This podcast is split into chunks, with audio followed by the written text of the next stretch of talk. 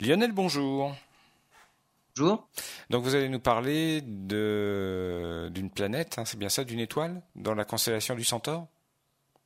Eh oui, je vais vous parler de Proxima C. Proxima C, c'est la deuxième planète en orbite autour de, de l'une des étoiles du système le plus proche de notre Soleil. L'étoile alpha du Centaure se trouve à quatre années-lumière du système solaire. Et en fait, c'est un système triple.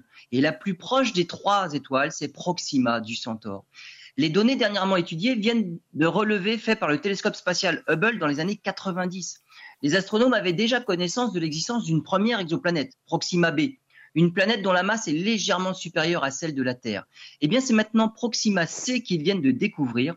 Elle, elle est sept fois plus massive que la Terre et elle orbite autour de son étoile en 1907 jours, d'où le délai de la découverte. L'intérêt de ces exoplanètes par rapport aux maintenant plus de 4000 autres, c'est qu'elles se trouvent autour des étoiles les plus proches de nous.